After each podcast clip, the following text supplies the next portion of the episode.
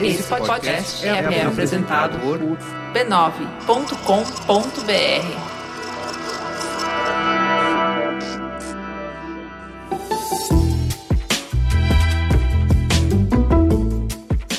Mamileiros e mamiletes, bem-vindo ao nosso encontro semanal de respeito e empatia. Eu sou a Cris Bart. Eu sou a Juva Lauer e esse é o Mamilos, o podcast que faz jornalismo de peito aberto. Hoje o recado do Bradesco é mão na massa. Quantas de nós não estamos tentando fazer virar um negócio, né? Tipo a gente, Cris Bartz. Opa, olá, dia a dia.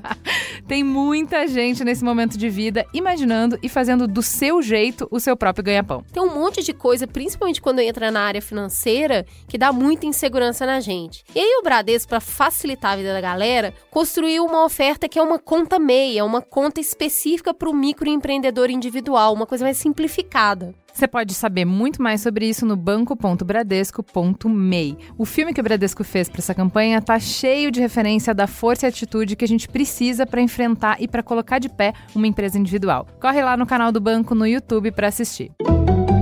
Teta, senta que lá vem polêmica.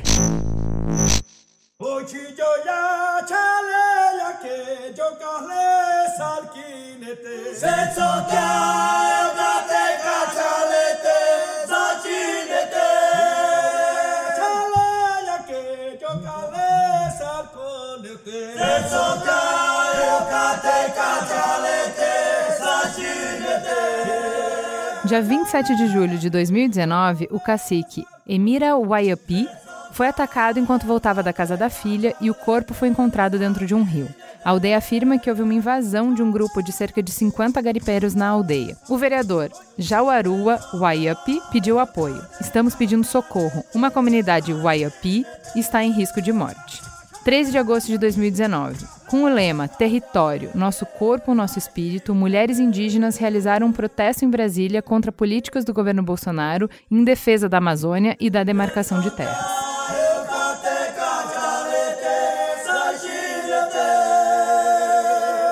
Guajajara, Ticuna, Yanomami, Chavante, Saterê Mauê, Caiapó, Wapixama, Chacriabá, Munduruku, Baré, Murá, Guarani, Pataxó, Cocama, Krenak, Tupinambá e Aticum são algumas das 305 etnias que ainda sobrevivem no Brasil. De acordo com o último censo do IBGE, que é antigo, de 2010, existem no Brasil 896 mil indígenas que falam 274 línguas diferentes. 64% deles vivem nas áreas rurais e estão espalhados em 505 territórios diferentes, com alta concentração na Amazônia. Essas terras representam 12,5% de todo o território brasileiro, são cerca de 106 milhões de hectares. Apenas seis terras tinham mais de 10 mil indígenas. A terra com maior população é a Yanomami, no Amazonas e em Roraima, com mais de 25 mil indígenas. A grande maioria das aldeias tem entre mil e dez mil indígenas.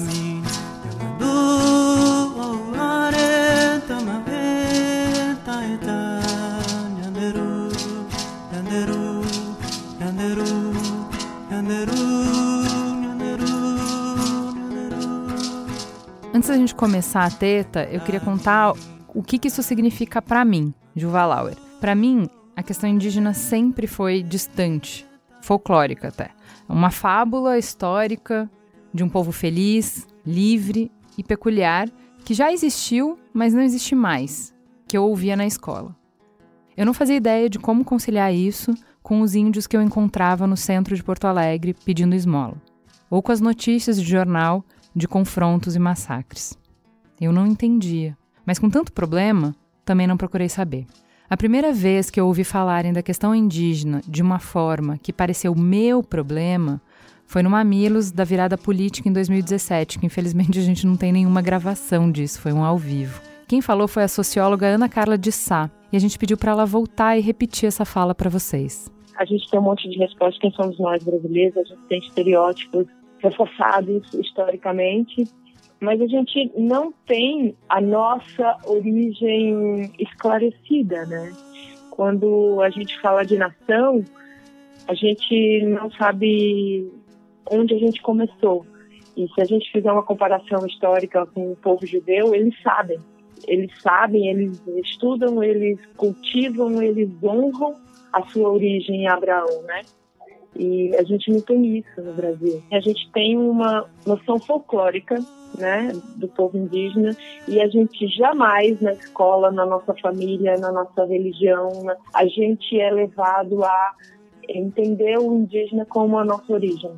A gente é alienado, é absolutamente desconectado da nossa origem. Eu, há dois, três anos, eu faço uma pesquisa sobre a minha origem familiar, minha origem paterna, que é do sertão de Pernambuco, de uma cidade pequena, mas muito importante para a história e que eu não sabia da importância. Essa busca pela história, eu encontrei na origem da minha cidade um povo indígena massacrado. Eu li relatos de é, jesuítas dando conta das batalhas. E cabrabó é um vocábulo, é, é um substantivo que é também verbo, porque significa luta que significa guerra, porque aquela localidade foi de muito conflito, aquela localidade foi de, de muito sangue, né? E isso me impactou muito. Lendo a história, eu chorei muitos dias, porque como é isso, né?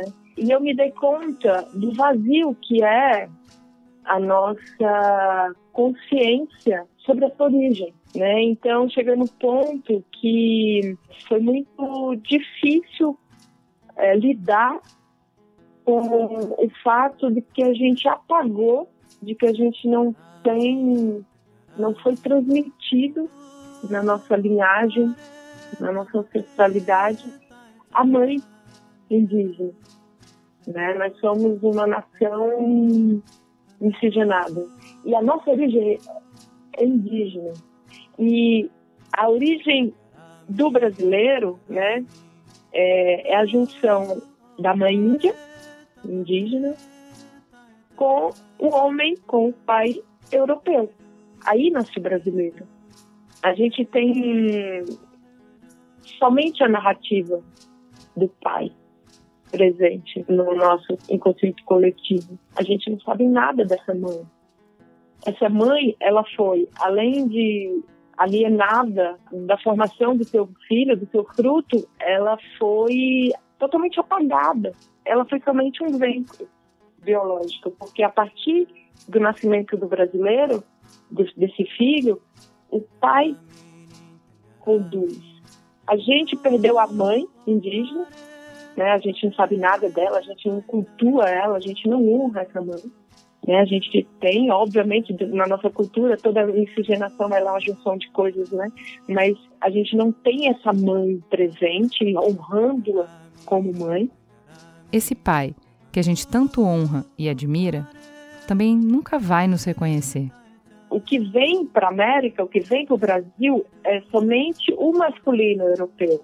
Não vem nenhuma mulher europeia. Vem a coroa, vem a igreja, e esses homens que vêm para cá, eles deixam em continente europeu uma vida estabelecida, uma vida familiar abençoada por Deus. Esse filho, fruto de a mãe indígena do europeu, ele é um filho bastardo.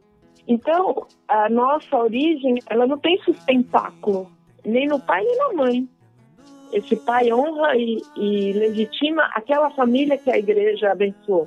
Então, a gente não tem nem pai nem mãe integralmente, né, na sua integridade. Isso é a coisa mais triste que eu acho que a gente tem que lidar. Ou seja, somos filhos bastardos, frutos de estupro, sempre perdidos porque não conhecemos a nossa história. Foi naquele dia que eu entendi por que, que o sofrimento indígena era meu problema. Porque enquanto a gente não assumir essas origens, não tratar as dores e violências que elas têm, não conhecer a nossa mãe e saber quanto dela ainda tem em nós, a gente não tem possibilidade de um presente e muito menos de construir um futuro. Então, entender o nosso passado nos dá uma identidade, nos explica por que a gente é o que é, por que a gente está onde está e nos dá potência para construir um futuro que seja nosso, que seja autêntico. Vamos então entender um pouco dessa origem.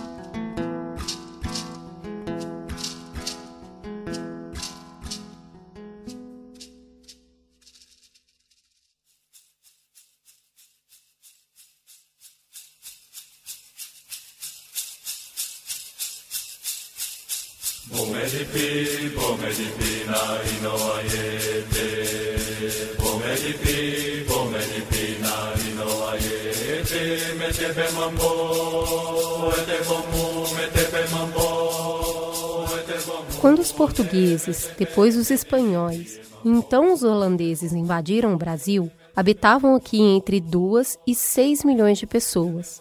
Povos milenares, como os Guarani, que acredita-se ter mais de 4 mil anos. Enquanto os índios queriam entender o que de fato era feito o corpo europeu, tão branco e coberto, o europeu enxergava no corpo indígena uma força de trabalho para explorar a terra e para gerar riquezas. Em pouco mais de 100 anos, os europeus utilizaram duas estratégias básicas para cooptar os povos nativos. Manipulam as dimensões tribais de cultura entre os diferentes povos para colocarem uns contra os outros e então ter apoio à escravidão, instauram a guerra justa. Se os indígenas são contra a fé cristã, é justo escravizá-los para salvar sua alma. O trabalho irá auxiliar na conversão desses homens era um dos lemas dos jesuítas na época. Aqueles que ainda são livres, ao verem suas terras tomadas por gado e construções, passam a matar o gado e comer e a queimar casas. Com isso, ganham o nome de bárbaros, hostis e inimigos do progresso, povos atrasados. O projeto colonial, ele sempre se estruturou a partir de narrativas que servem ao objetivo de negar o lugar e a existência dos outros, ou do outro no caso, né? Aqui nas Américas, as narrativas que se instaurou aqui vindo da Europa era uma ideia de vazio. A gente não existia aqui, nós não fazíamos nada aqui. Essa ausência, ela vai servir para lançar uma narrativa de que no Brasil, na colônia, nós fomos constituindo uma espécie assim de mistura, uma integração precoce de povos que nem se conheciam os africanos trazendo para cá para ser escravizado, o povo originário daqui sendo dizimado e os brancos formando suas riquezas em cima da nossa vida, do nosso território. Para o líder indígena, ambientalista e escritor brasileiro Ailton Krenak, desde então estamos em guerra. Essa fala pode ser comprovada por milhares de registros históricos e notícias facilmente localizadas na internet para listar algumas.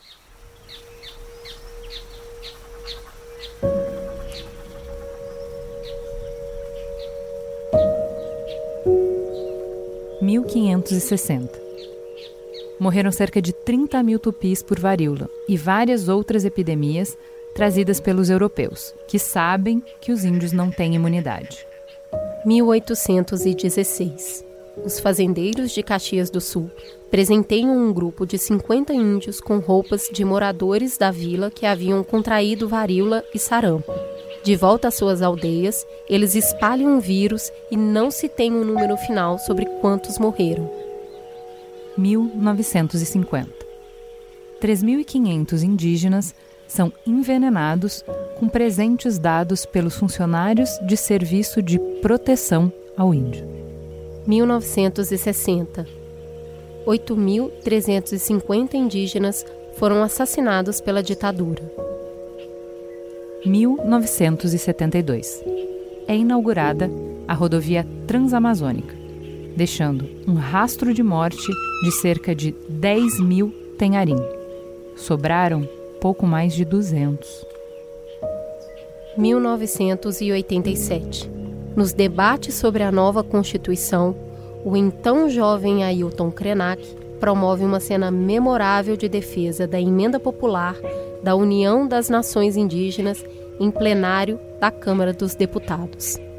Omissos, os senhores não terão como ficar alheios a mais essa agressão, movida pelo poder econômico, pela ganância, pela ignorância do que significa ser um povo indígena. O povo indígena tem um jeito de pensar, tem um jeito de viver, tem condições fundamentais para a sua existência e para a manifestação da sua tradição, da sua vida, da sua cultura, que não colocam em risco e nunca colocaram a existência sequer dos animais que vivem ao redor das áreas indígenas, quanto mais de outros seres humanos.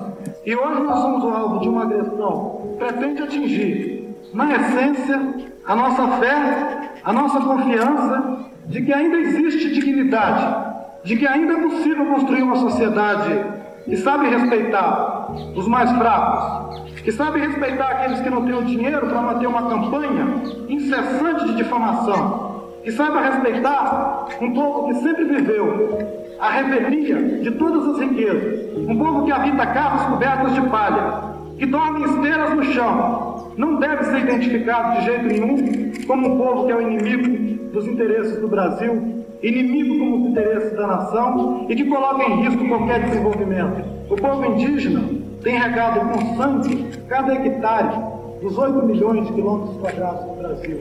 Os senhores são testemunhas disso. 1988. A resistência mostrou resultado. A Constituição brasileira instaura então a demarcação das terras indígenas. No texto da Constituição, as terras tradicionalmente ocupadas pelos índios são bens da União, que deve preservá-las e manter o vínculo entendido na norma, criar uma propriedade reservada, cujo fim é garantir os direitos indígenas sobre ela. Essas terras não podem ser alienadas a qualquer título, tornadas indisponíveis, ser destinadas a qualquer outra finalidade que não a cultura indígena, e os direitos sobre ela são imprescritíveis. O texto em vigor elevou à categoria constitucional o próprio conceito de terras indígenas. Mas nem por isso os confrontos findaram, não só dentro como fora do solo. 1993 16 Yanomamis mortos por confronto com garimpeiros. Entre 2003 e 2010, 213 indígenas são assassinados em conflitos de demarcação de terras.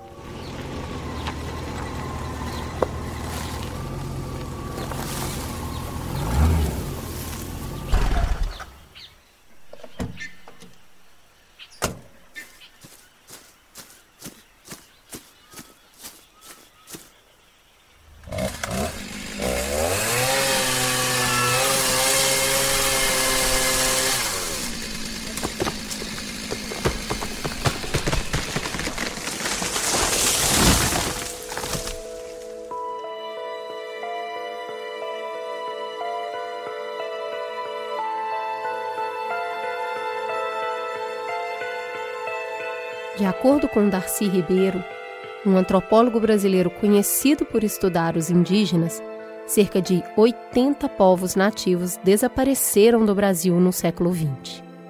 Mesmo diante de tanta dificuldade, é inegável que o debate avançou. E para entender esse caminho, vamos ouvir Daniel Munduruku numa entrevista que ele deu em 2018. A gente tem que levar em consideração que as populações indígenas, que são populações ancestrais nesse país, mas elas só ficaram visíveis a partir dos anos 70, efetivamente. E ficaram reconhecidamente visíveis em 1988, portanto, 30 anos atrás. Nós temos todo esse tempo anterior sendo invisibilizados e colocados, recaídos sobre nós uma palavra, um apelido, e você sabe que os apelidos não dizem quem a gente é. O apelido normalmente diz o que as pessoas acham que a gente é. Por isso, o apelido bom é aquele apelido que mostra aparentemente que o outro tem uma ausência, uma falta. Né? Por isso é gordo, é magro, é branco, é preto, é pobre, é rico. É sempre uma alcunha, né? como diriam os policiais, né? é sempre uma forma desqualificada de, de chamar o outro. A palavra índio é uma palavra que está no nosso vocabulário, também no vocabulário dos povos indígenas, porque é algo que foi sendo repetido à exaustão. Nos anos 70, quando essa juventude começou a se perceber parte de uma sociedade maior, que foi assim que começou o movimento indígena, essa juventude usou esse termo índio como uma forma de luta, como uma forma de identificação daqueles que eram parceiros. Então essa palavra ainda é usada, e se é usada por uma liderança dessa, é nesse sentido. Quando essa palavra é usada pela sociedade brasileira, é no sentido do apelido, é no sentido do desdém, é no sentido do estereótipo, é no sentido da ideologia. Né? E aí, nesse caso, se um paiacã aqui, ou um Álvaro, ou um Marco, fala sobre a palavra índio, a gente entende que eles estão usando isso um termo politicamente, um termo para reforçar o que nós somos, efetivamente. Né? Mas quando eu ouço isso dentro da sociedade, uma sociedade que olha para mim e diz, ah, ele é índio, uh, uh, uh", e faz esse gesto, por exemplo, ela está me colocando numa classificação, digamos, de menos humanidade. E aí a gente tem que brigar com isso. Nesse sentido, aparentemente é bom que se informe, a palavra índio e indígena não é a mesma coisa. A maioria das pessoas acham que é uma derivação da outra e não é. A palavra índio, no próprio dicionário está dito isso, eu não estou inventando nada. É, a palavra índio é uma palavra inventada, não tem significado efetivo. Mas se você vai buscar a mesma palavra indígena, você vai descobrir que indígena significa originário. Então, nesse sentido, nós somos indígenas, indígena munduruku, indígena chavante, indígena, enfim, essa nossa diversidade. Então serve para nós. Não serve, por exemplo, quem nasceu em São Paulo, diz, ah, então ele é um indígena.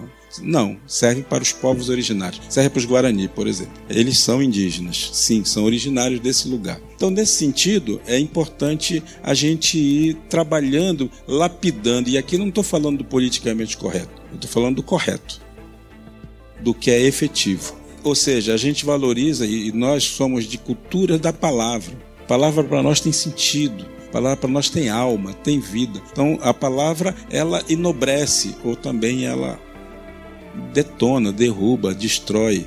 Saber usar a palavra para tratar o outro é sinal de inteligência, é sinal de humanidade, é sinal de tolerância com o outro, né? E tolerância não é aquilo que a gente fala, às vezes ouve, não, eu sou tolerante, eu aguento o cara, eu suporto ele. Não é isso. Tolerância é aquilo que se dizia antes, é deixar que o outro seja.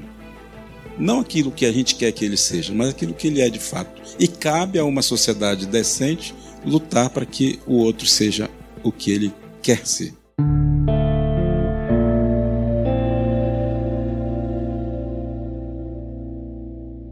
Sabemos que ainda estamos longe do caminho da tolerância plena, mas também sabemos que o conhecimento é a principal ferramenta para a promoção de uma sociedade que permite que sejamos quem realmente somos de fato, que nosso estilo de vida seja respeitado.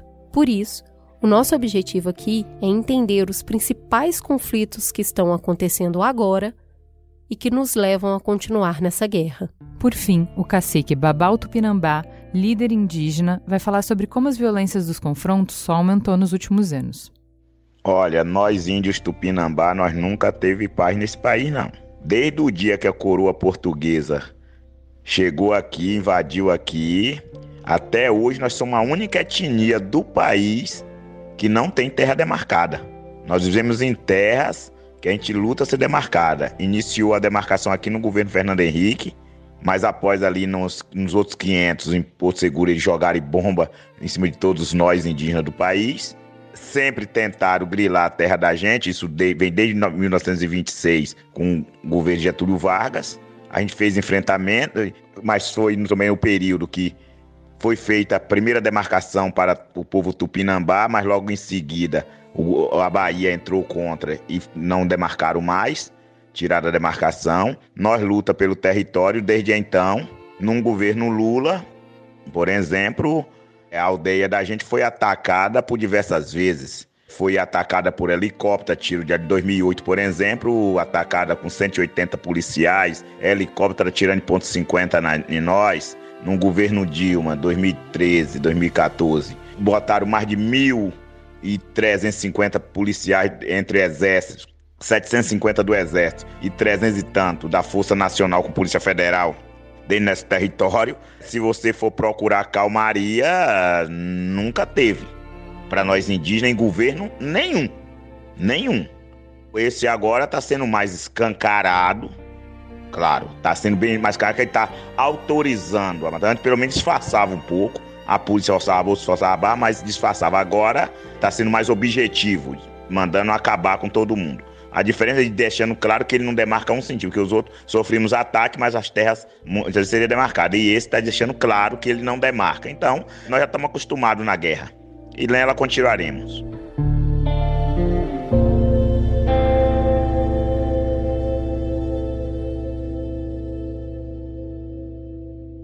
Para ampliar ainda mais o debate e compreender mais sobre esse assunto, trouxemos para a mesa duas convidadas que dedicam suas vidas à causa indígena. Vamos começar por quem vem de mais longe? Sônia, por favor, se apresente para os nossos ouvintes. O que você faz além de sucesso? Além de sucesso, é ótimo, né? Bom, eu sou a Sônia Guajajara, eu venho do território indígena Araribóia, do estado do Maranhão. A gente costuma dizer que é ali a Amazônia nordestina, né? Maranhão tá ali no portal da Amazônia, mas geograficamente é Nordeste. E hoje eu estou na coordenação executiva da PIB, que é a Articulação dos Povos Indígenas do Brasil. E também, né, correndo aqui o tempo todo para a gente conseguir essa marcha, né? A primeira marcha das mulheres indígenas que foi deliberada no acampamento Terra Livre e agora, né, já sucesso total. Que bom, que bom ter você aqui. Muito obrigada por despencar lá do Maranhão para vir aqui conversar com a gente. Adriana, por favor, se apresente para os nossos ouvintes. Quem é você na fila do pão? Bom, eu sou ouvinte do Mamilos, estou muito feliz de estar aqui. Eu trabalho há 25 anos nessa área socioambiental. Hoje eu coordeno no Instituto Socioambiental, que é uma organização não governamental brasileira, uma equipe multidisciplinar que atua em Brasília, junto aos poderes executivo, legislativo e judiciário, na defesa dos direitos indígenas e dos direitos socioambientais. Que beleza de currículo. A gente tem uma dupla boa aqui que a gente sabe que vocês duas andam pelo Brasil aprontando muito, né? não é isso? Pelo mundo. É, Adriana, pelo mundo. pelo mundo. Que bom, que bom saber. Vamos começar a nossa discussão então. Então vamos lá. Há pelo menos 14 terras indígenas homologadas sob ataque nesse momento hoje no Brasil. A gente teve um aumento de 62% nos registros de invasões e exploração ilegal de recursos naturais em comunidades indígenas, homologadas ou não, entre 2016 e 2017. Onde elas estão acontecendo? Em Rondônia, além dos Caripuna, outras duas terras indígenas estão invadidas ou sendo ameaçadas as do povo Urueuauau e Caritiano. No Pará, são pelo menos cinco homologadas somente na região de Altamira, segundo informações da FUNAI. Arara, Coatinemo e Trincheira Bacajá foram invadidas nos últimos meses de 2018, além das terras Apiteréua e Cachoeira Seca, que têm problemas antigos e nunca resolvidos. Eles também se repetem na terra da Sona, no Maranhão, na terra indígena Araribóia, Auá e Caru, na terra Pancararu, em Pernambuco, na terra Tupiniquim, no Espírito Santo, na terra Cadiuel, em Mato Grosso do Sul, também sendo atacada em grandes partes por pecuaristas, um problema que se arrasta também há décadas. Além disso, um ataque a tiros contra os Guarani em Biá, na retomada de Ponto do Arado em Porto Alegre. Quem está atacando? Cerca de 220 ameaças às comunidades indígenas no país são feitas por fazendeiros e pecuaristas, enquanto outras 207 são relacionadas a madeireiros e 139 ligadas a poceiros, segundo o monitoramento do Instituto Socioambiental. Quem que deveria ajudar? Cabe à Polícia Federal atender aos pedidos de proteção feitos pelo Ministério Público Federal. E a Polícia Federal afirmou que nos casos elencados pelo Ministério Público Federal, a proteção ou repressão de eventuais ataques deverão ser acompanhados por órgãos policiais, que são as polícias militares. E aí a gente precisa entender qual é a lógica desses ataques? Como eles acontecem? Isso é um, um, grupo articulado? Eles acontecem por conta de uma organização maior? Ou não? São grupos das próprias regiões? Como vocês percebem isso? Bom, eu acho que são várias situações diferentes, né? Então você tem situações, por exemplo, se a gente pega o caso do garimpo Yanomami, né, que é um caso recorrente de muitos anos, que eles entram, né, ocupam as situações de conflito como foi o massacre do Hashimu, né, que você citou, e aí a gente sabe que está articulado a um mercado de ouro, né? E que tem toda uma infraestrutura de acesso à região por avião, de balsas, que flagrantemente não pode ser bancada por aqueles trabalhadores que estão ali, né? É, fazendo o garimpo. Então, existe uma estrutura maior por trás disso. E você vai ter outras situações que são conflitos mais localizados, né, de exploração de recursos que eventualmente possam estar sendo promovidos por grupos mais locais. Mas cada região, a depender de cada conflito, tem uma configuração diferente. Eu tenho dito assim que hoje no Brasil o principal objeto de disputa é a terra, né? A terra está aí o tempo todo sendo cobiçada pelo poder político, pelo poder econômico, e eles estão muito juntos ali, né? São aliados. E a gente está aqui na ponta fazendo essa defesa, essa proteção, porque defender né, os territórios indígenas, defender o meio ambiente, a, né, a mãe natureza, como a gente considera, é para nós defender a nossa própria existência, né, o nosso modo de vida. Então fica nessa disputa muito injusta, porque é o poder político e econômico de um lado, né, e nós aqui do outro lutando para garantir o direito territorial que é um direito, né, assim, por mais que a gente fala também que é um direito originário, né, a gente luta pelo direito constitucional, porque tá ali, a Constituição, né, escreveu isso, a demarcação, né, o reconhecimento, a identificação, o reconhecimento, né, é, e todo esse processo, né, de regularizar os territórios. E aí, hoje, por que que agrava, né? Tem um presidente que alimenta esse discurso, né, de que não precisa de terras indígenas, né, que não vai demarcar terra indígena. Então, não, aí fica não só uma ameaça, né, uma incitação por conta do governo, mas a própria sociedade, assim, né, que essas pessoas da sociedade que tem essa intenção de invadir, de ocupar esses territórios, ele se sente respaldado por esse discurso e parte para o ataque. É bem fato, né, que para nós realmente nunca foi nada fácil, né? Desde a invasão europeia, né, da chegada aí com essa presença indígena, já olharam para a gente como seres estranhos, né? Como se a gente não fosse pessoas já tratava a gente ali, primeiro essa questão da, da alma, né? Que não tinha alma, era precisava ser catequizados, né? Como silvícolas, como selvagem. Então, para eles não importava essa presença indígena ali, né? Queriam limpar tirar da frente para poder dar espaço para essa exploração. Então, desde essa chegada aí, né, do, dos invasores europeus, e, e, logo depois também com esse planejamento de, de desenvolvimento nacional, desenvolvimento econômico, essa matriz sempre foi baseada né, nessa expulsão. Sempre. Tinha que tirar os indígenas. E aquele que resistia, aquele que não cedia né, a essa pressão, ele era morto, né? Ou ele tinha a língua cortada para não falar a sua própria língua, né? Tinha, é, era proibido. Então, durante muito tempo, muitos povos tinham medo, né?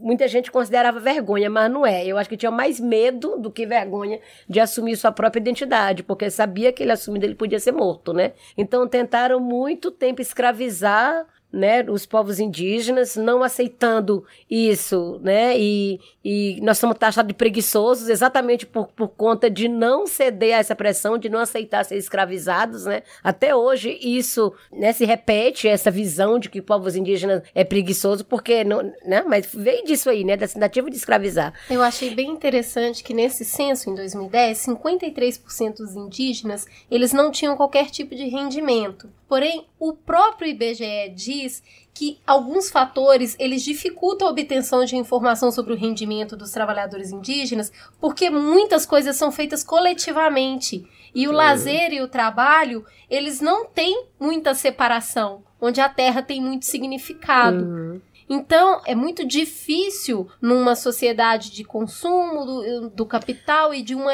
organização uhum. eurocentrista a gente entender que existe uma outra forma de promoção de riqueza, né? Uhum. Então, esse, essa construção do povo indígena como um povo preguiçoso, né, que é o povo que só brinca, né? É o povo do brincar com as suas pinturas, com os seus ornamentos, mas essa indivisão que existe entre o trabalho e o lazer, eu achei muito interessante, inclusive vindo respaldada do próprio órgão que faz o recolhimento uhum. dessas informações. É, porque o, o, formulário do IBGE, ele, ele vem ali para ter as informações de consumo, né, para atender a demanda do capitalismo e não, não consegue ter ali as opções, né, para para entender, é, para entender a diversidade, para entender os diversos modos de vida, né? Então o formulário não tem isso no, no no último, né, que foi há 10 anos o último IBGE, isso. né, a gente conseguiu ali, enquanto movimento indígena, colocar uma linhazinha que foi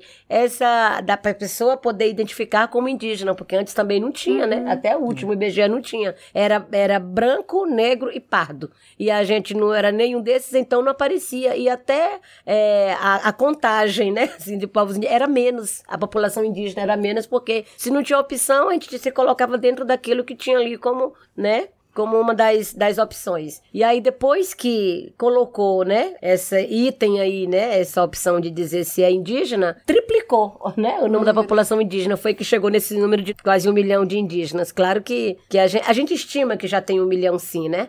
Porque. Em 10 anos? Ninguém não sabe também direito aonde é que o IBGE conta. Eu acho que é só uma estimativa. Né? Por, é por estimativa. É, né? Por estimativa, acho que eles fazem, porque na, nos nossos relatos de, de reuniões, assembleias, ninguém conta que o IBGE já foi lá contar, sabe? então, como é que sabe, né, essa quantidade? Enfim, mas é exatamente nessa última pesquisa também, logo depois teve essa informação de que a população indígena é muito pobre, né? Estava em estado de miséria, porque só conta isso, né? O que você tem de bens materiais, de né? De, de, de renda, de consumo, sendo que né? É, isso daí, quando fala de renda, eles estão contando apenas esse trabalhador ali mesmo que é serviçal, que aceita ser dominado, que aceita que tem um patrão, que bate ponto, né? E na verdade, o trabalho que a gente faz é natural, é todo dia, que é esse serviço que a gente presta pro povo todo, né? Cuidar do meio ambiente. Como que esse cuidado acontece? Qual que é esse trabalho de prestação de serviço? O nosso próprio modo de vida, né? O povo indígena tem essa relação de respeito com o meio ambiente. E é exatamente essa relação que ainda garante o pouco de verde que a gente tem. De vegetação nativa, digo, né? Porque tem até muito verde por aí de soja, de cana-de-açúcar, de eucalipto e tal. Mas isso não é o que a gente faz, o que a gente defende, né? Para nós, a, proteção, ela se dá por garantir né, essa preservação da vegetação nativa, né? Então, e não existe nenhum trabalho maior do que esse no mundo, né? Não existe, porque é exatamente esse modo de vida dos povos indígenas é que ainda garante né? Esse equilíbrio não está tão equilibrado assim, né? Mas está defendendo do clima, né? Essa regulação das chuvas, o, as nascentes, os mananciais de água, tá tudo, né? Onde está toda essa riqueza dentro dos territórios indígenas.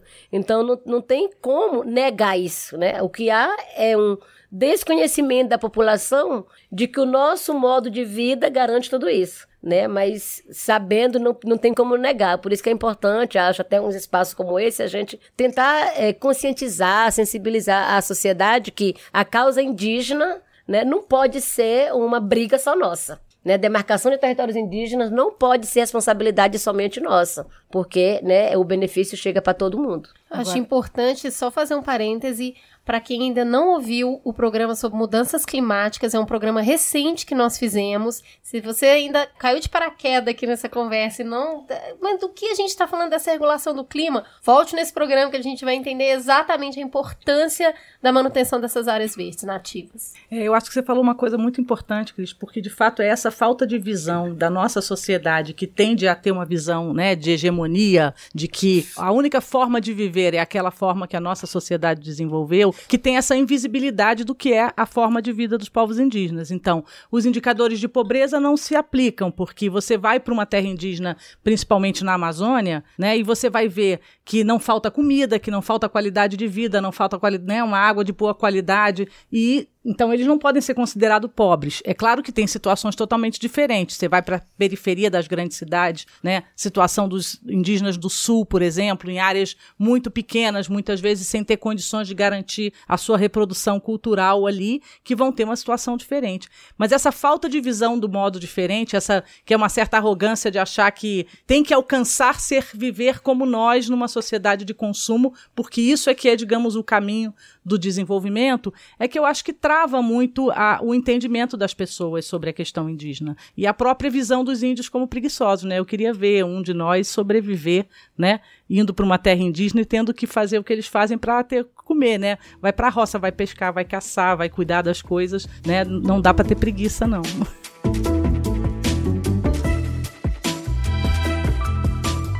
os territórios indígenas sempre tiveram sob essa sanha de diferentes interesses econômicos, né?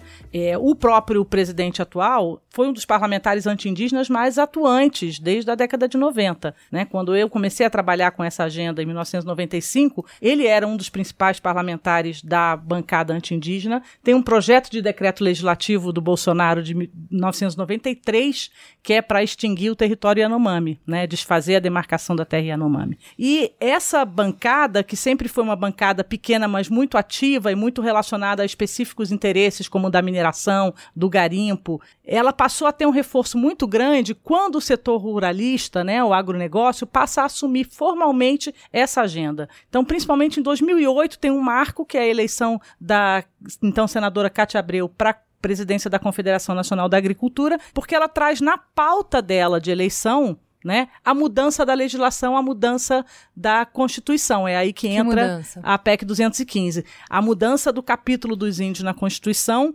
alterando né, a metodologia para a demarcação das terras indígenas, permitindo que o Congresso desse uma opinião né, para que o Congresso pudesse politicamente embarrear o processo de reconhecimento desses territórios. E essa passa a ser uma agenda que o setor rural é, persegue. Então, em vez de, de pensar né, eles naquilo que é de interesse deles, de melhorar as condições de produtividade, eles passam a ter como uma agenda própria a desconstituição dos direitos indígenas. Isso vai empoderando diferentes segmentos, né? E vai construindo, inclusive dentro do Congresso, essa relação entre a bancada ruralista, por exemplo, e a bancada religiosa, porque a gente sabe que nas diferentes formas de assédio aos territórios indígenas estão, né, os missionários, estão aqueles que entram buscando identificar né, indígenas com quem eles possam se relacionar e cooptar. Então, às vezes, você tem toda uma comunidade que é contra a exploração da madeira, mas vai ter um índio que vai abrir as portas e permitir a entrada, né, e que vai receber e vai tentar dominar aquelas relações. Então, a gente sabe que esse poder econômico vai tentar chegar nesses territórios de diferentes formas, trazendo a desinformação. Então, né, às vezes nem todos os indígenas sabem que o território deles é um território que é patrimônio público, que ele não pode vender, então ele chega ali, alguém paga para ele para ocupar uma área, seja para botar uma pousadinha de pesca, seja só uma roçazinha aqui, e isso tudo vai estimulando o conflito. O problema é que a partir de 2008 isso ganha uma escala muito maior, porque passa a ter uma bancada parlamentar que defende isso, passa a ter um discurso oficial defendendo isso. E agora mais do que nunca, porque agora não só no legislativo, porque essa abordagem ganhou as eleições para o executivo. Então, agora, além do legislativo, além daquilo que já está judicializado como conflito, a gente tem o poder executivo também atuando nessa mesma toada, né? Boa parte desses conflitos que tem hoje, né? Por exemplo, no Mato Grosso do Sul, todo mundo sabe, né? Todo mundo tem essa informação, a notícia de que Mato Grosso do Sul é o estado que tem maior número de conflito, que tem maior número de violência e de assassinato mesmo, né, do, do, dos indígenas. E na Bahia, né, também é um outro lugar que está em constante retomadas, o pessoal lá assume mesmo essa bandeira da autodemarcação, das retomadas dos territórios, né? E aí isso se dá por conta, né, de que o, o próprio Estado brasileiro no período da ditadura, deu título de posse para uhum. esses fazendeiros, né? Deu título de posse para especulação imobiliária. E, e assim, desconsiderando total essa questão da ocupação tradicional. E aí, assim, expulsou, né? Expulsou os indígenas dessas, dessas terras, deu um título para os latifundiários, para os fazendeiros, para a exploração imobiliária. E aí, os indígenas entendendo que ali era um território tradicional, nunca desistiu de voltar para o seu território nunca desistiu de voltar para o seu lugar de origem. E aí se organizam, né? O tempo todo está se organizando, reorganizando para fazer essas retomadas. E é por então, as retomadas estão em alta, e principalmente agora no governo Bolsonaro porque com essa declaração de que não haverá mais demarcação de terras indígenas e ainda incita que vai rever territórios já demarcados, coloca todo mundo na mesma situação aí, né, de insegurança e de abraçar essa luta pela garantia do direito territorial. Então, mesmo quem já tem sua terra demarcada, que tem sua terra homologada, quem tem a sua terra ainda né, em processo de estudo ou quem não tem procedimento nenhum, a gente se junta mais fortemente, né, nesse momento para poder fazer essa essa briga. Seja por meio das retomadas, seja por meio da demarcação, ou seja, para expulsar os invasores, né? Então, essa questão de dizer que alguém vendeu ou alguém liberou, sabe? Isso aí, né, pode existir, mas é uma minoria os povos, né, em sua maioria, e o movimento indígena, né, e todas as nossas organizações têm essa posição né, de defender o território né, e de, de, de, evitar ou retirar qualquer tipo de invasão. Quando você está falando de invasão, sempre é cheguei com várias caminhonetes e milícia e arma e expulsei as pessoas, os povos indígenas do local. É sempre esse o modus operandi? Olha, se fosse até era mais fácil, né? Porque aí a gente já sabia direto a quem contra-atacar, né? Mas o pior é que é, o assédio, assim como foi no tempo da troca da miçanga, né? Pelo espelho, né? Foi no tempo dessa troca do próprio pau-brasil, do ouro, né? Que, que foram sendo levados. Esse tipo de assédio existe até hoje, a exemplo do que é assim, a entrada das igrejas mesmo, né? O protestantismo, porque a gente não pode nem falar que é só o evangélico, porque tem muitos evangélicos que, né, que ainda consegue entender a cultura, mas assim, o protestantismo que chega de uma forma brutal, porque quer proibir a cultura, quer dizer que aquilo ali é pecado, né? E muitos indígenas deixam se levar. Por isso, porque acaba sendo mesmo ali, né, é aquela manipulação, aquela lavagem cerebral que acaba dominando, né? Não só nós indígenas, mas que está dominando já mais maioria da população no mundo, né? Então, eles chegam com esse assédio, com essa faça de ajudar né? Porque na verdade chega desse meio façante mesmo. Ah, porque tá precisando de algum atendimento de saúde, tá precisando de alguma escola ali, algum professor para educação, qualquer que seja, né? A necessidade, o cara se aproveita disso e entra como o bonzinho, e aí na verdade o que ele quer mesmo é impor a sua fé. Né? Isso em relação à religião. E muitos, né? Muitos outros entram se aproveitando mesmo das meninas, né? Muitos caras entram aí, se aproximam, né? Nessas relações afetivas, casa, vai morar lá dentro, mas na verdade a intenção dele é entrar dentro desses territórios e fazer sei lá, grandes plantações, grande exploração e grandes negociações, né? Isso acontece. E aí depois que o cara tá lá e que já ganhou ali a amizade, né? E muita, muitas das vezes ele também acaba agradando ali um núcleo familiar e essas pessoas acabam defendendo a permanência dele, por mais que os outros, né, sejam contra e estão vendo ali que tá errado mas tem um grupo ali que sempre defende a permanência, né? Então, isso acontece bastante, né? E, e, é claro, acontece também porque o próprio Estado brasileiro acaba que, querendo impor uma certa confusão, né? Sobre esses territórios e, e, sobre os modos de vida, né? E agora, mais do que nunca, o governo Bolsonaro está, de novo, voltando a pregar a história do integracionismo, né? E para essa questão do integração, ah, os índios têm que se integrar à sociedade, né? Assim, como coisa que a gente é obrigado a Constituição a, garante é a gente chegar, vida, é, né? a Constituição reconhece as formas de organização social própria de cada povo, que inclusive né? não ter contato com as ditas civilizações é, é garantido por Constituição. Né? É, então, a própria decisão, né, indígena, independente da Constituição, precisa ser respeitada, né? Porque claro, a Constituição garante, a gente luta, né, por ser um ter o respaldo legal, né? Mas independente de ter, a gente poderia ter esse modo de vida respeitado, né? Então essa fala agora do presidente, né, falar de integracionismo como se a gente tivesse totalmente é, alheio, né, a parte de tudo e, e, que a integração é o caminho, porque tem que ter um padrão único de sociedade, que hoje o que ele diz é isso, né? Nós estamos fora desse padrão de sociedade, então tem que integrar.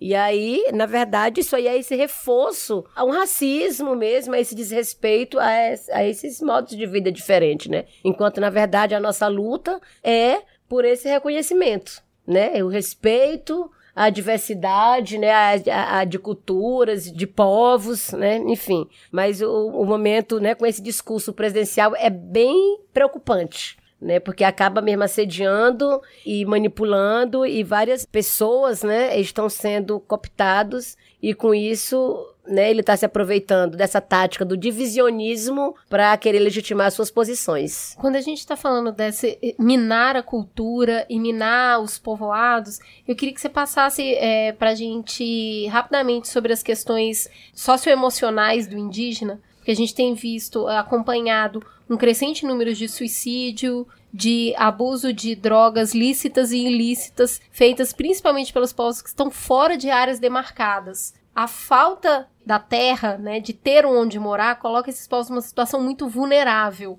o que acaba por reforçar muito do estigma que se diz do índio bêbado, do índio que está caído na rua, porque os que ainda vivem em contato com metrópole, a gente vê numa situação de pobreza aí, pobreza sim. Como que vocês, enquanto organização, veem essa situação da depressão, do alcoolismo, da violência emocional que esses povos sofrem. É, a falta de, né, dessa segurança territorial, né, de você ter o seu lugar ali garantido, né? Isso também gera essa falta de expectativa. Né? Então, muito do, do, suicídio tem acontecido porque as pessoas veem que é uma luta constante e não consegue, né, ali dentro das suas próprias aldeias, ter alternativas, né? não tem nenhuma uma política pública assim de, que garanta a educação para a juventude, né, um, um, curso superior, que tenha um, enfim, nada que possa incentivar que ele cresça e possa desenvolver essa alternativa dentro do próprio território, né? Então, o que tem o tempo todo é, é ameaças, ataques, que onde mais acontece essa questão do suicídio e até do alcoolismo é onde tem essas áreas que ainda não, não tem processos regularizados, né? E aí as pessoas ficam o tempo todo obrigadas a estar tá na luta, a estar tá na luta, mas chega uma hora que cansa, que deprime mesmo, né? Que expectativa que a gente tem, né? Ninguém não consegue viver com tanta perseguição, né? E com tanta ameaça a vida inteira, né? A gente falou muito aqui dos ataques sofridos, vamos falar um pouquinho de resistência, né? De reação. É uma coisa que também chama atenção no censo é mostrar que os povos estão espalhados em diversos povoados diferentes e muitos deles não são grandes, né? Não são grandes povoados, são povoados pequenos. O que aqui da minha visão parece, nossa, eles estão mais expostos ainda. Como que é essa organização para reagir? Como que é feita a reação dos povos a essas invasões, essa cooptação, esse assédio moral que acontece na vida inteira, né? O que você está falando é o cotidiano. Como que se organiza essa resistência? Olha, a gente tem uma articulação, né, do movimento indígena que vem desde a aldeia ali, né, o local até o, o nacional, né? Por exemplo, né, falando de movimento indígena organizado. Nós temos hoje a PIB, vou começar aqui de cima, né, que é a organização que eu represento, né? Articulação dos Povos Unidos do Brasil. Quem é que compõe a PIB? Né, são as organizações macro-regionais. Na Amazônia, nós temos a COIAB, que é a Coordenação das Organizações Indígenas da Amazônia Brasileira. Né? No Nordeste, temos a articulação dos povos indígenas do Nordeste, Minas Gerais e Espírito Santo, né, que entre esses dois aí do Sudeste, né, dentro dessa organização do Nordeste, por conta da localização geográfica uhum. que facilita, né. Temos a articulação dos povos indígenas do Sul, articulação dos povos indígenas do Sudeste, Comissão de Terra Guarani Verupá, que vai Sul e Sudeste, né, que são os Guarani. Mato Grosso do Sul, a gente tem a Assembleia Atiguaçu, que é do povo Guarani, e o Conselho Terena. Então, são sete organizações macro-regionais no Brasil que compõem aí a, a base, a PIB. Cada uma dessas é composta pelas organizações da sua área de abrangência. Por exemplo, a COIAB, né, na Amazônia, tem a, as organizações estaduais. Né, do Pará, Maranhão, Tocantins, Mato Grosso, Acre, Rondônia, Roraima. Falei tudo, né? E Mato Grosso, Amapá. É, são esses nove estados do bioma amazônico, né? Então, cada uma dessas, cada um desses estados tem uma organização estadual. E aí que forma a base COIAB ali, né? E aí ela se divide, cada um desses estados, conforme é suas regiões. E aí, daí, essas regionais têm as organizações locais. Né? Então a gente tem esse fluxo de informação e de organização que chega por esse meio, né? Aí tem várias outras organizações, né, que também já são macro, né, ali, como por exemplo no Xingu, uhum. né? Tem uma organização grande ali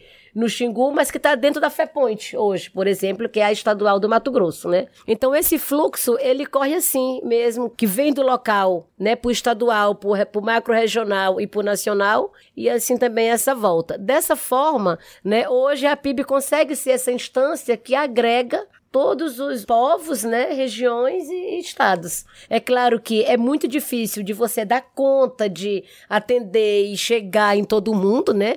É muito complicado. São 305 povos, são mais de 6 mil aldeias como um todo, são mais de 600 territórios indígenas, né? Considerando aí os que estão já com o processo finalizado e os que estão em, em providência, né? 170 274 línguas, línguas diferentes, mas por meio das organizações a gente consegue, né, fazer essa chamada. Qual é o papel da como, internet nisso aí? Como, por exemplo, o acampamento Terra Livre, né? A gente realiza o acampamento Terra Livre há 15 anos. E a gente faz o chamado enquanto a PIB, as organizações né, regionais, estaduais, locais já se organizam ali, já sabem que tem esse chamado todo ano, vem por conta própria e se articula com os parceiros, aí que se dá isso que a Adriana falou, né? Que se junta ali com quem tem atuação naquela região, naquele local, né? O ISA tem atuação em várias, né, em alguns estados, em vários territórios. Então, é um parceiro local ali. Ele está na instância nacional, mas ele tem vários trabalhos locais ali. E assim, várias outras entidades têm essa mesma atuação, né? Então, ali muitos se relacionam bem também com o governo do estado, a prefeitura, claro que é raro, né? Não são todos, mas tem alguns que conseguem se relacionar com o poder público, né? E também busca algum tipo de apoio. E a gente faz esse chamado político, essa articulação política, mas as relações se dão mesmo no âmbito local. E lá, dentro do, do povoado, no dia a dia, qual é a reação para quem liga? Liga para quem se a terra está sendo invadida? Como que denuncia? Como que faz esse dia a dia, quase esse corpo a corpo desses diferentes Uhum. tipos de invasão? Olha, por muito tempo nós tivemos a FUNAI, né? Que era esse órgão de referência. Por muito tempo, mesmo a FUNAI é esse órgão de referência, mas antes a FUNASA e agora a CESAI, né? Que eram esses órgãos de Estado que eram essa referência para a gente né, é, denunciar, denunciar qualquer tipo de ataque, de invasão, de necessidade, de demanda, ou sei lá, de, de troca mesmo, né? Então a FUNAI era esse órgão de confiança, né? Hoje, a FUNAI não tem mais esse poder e nem essa credibilidade que teve durante né, tanto tempo. Perdeu. Tanto por conta mesmo de perder as condições financeiras, como de perder a própria atribuição né, o Estado brasileiro teve esse papel aí de esvaziar as atribuições da FUNAI, né? Então hoje ela não consegue mais chegar, sabe, da- dentro dos territórios mesmo. Tá ali também como uma- um órgão figurante, praticamente, né? Claro que tem muitos servidores ali dentro ainda que são bem comprometidos, que estão sofrendo demais, coitados. Muitos até já, né, é, ficando doentes por não É, tem uma conseguir matéria atuar. bonita sobre isso, assim, É. porque justamente são pessoas que estão do lado de vocês há muitos Exato, anos é. e que não têm recursos hoje para trabalhar e assim, para todos os trabalhadores, a gente sabe, os profissionais de saúde também estão sofrendo isso no país nesse momento. Quem tem uma profissão assistencial, assistente social também, que deu a sua vida para cuidar, para proteger, para ajudar e continua em contato com o povo, mas não tem recurso, então você fica só vendo o sofrimento e você não tem o que fazer. Então são pessoas que também estão É. adoecendo nessa, Muita nesse gente conflito. tá, tá né? nessa situação, né, de, de preocupação, Isso. de se sentir inútil por estar dentro de um órgão que tem essa responsabilidade, Eu mas vi- que não dá as condições para ele, né, atuar, fazer as coisas. Funcionário colocando gasolina com dinheiro do próprio bolso pra conseguir chegar até alguns lugares e É, levar que mais tem, né? medicamento. E, Mais uma vez, vários programas a gente já falou isso. Existe um corpo técnico que faz parte do Estado que é muito comprometido. Eu tive a oportunidade, na época, de conversar e trabalhar com alguns funcionários da FUNAI e o nível de qualidade técnica que eu encontrei é muito alto. De um conhecimento da territorialidade, das necessidades, do número, de como se vive, até uma certa reverência, né, a, a respeito desses povos. E é, é muito triste ver esse esvaziamento, porque é de conhecimento de causa, assim, sabe? De ver o comprometimento dessas pessoas com o trabalho que elas fazem.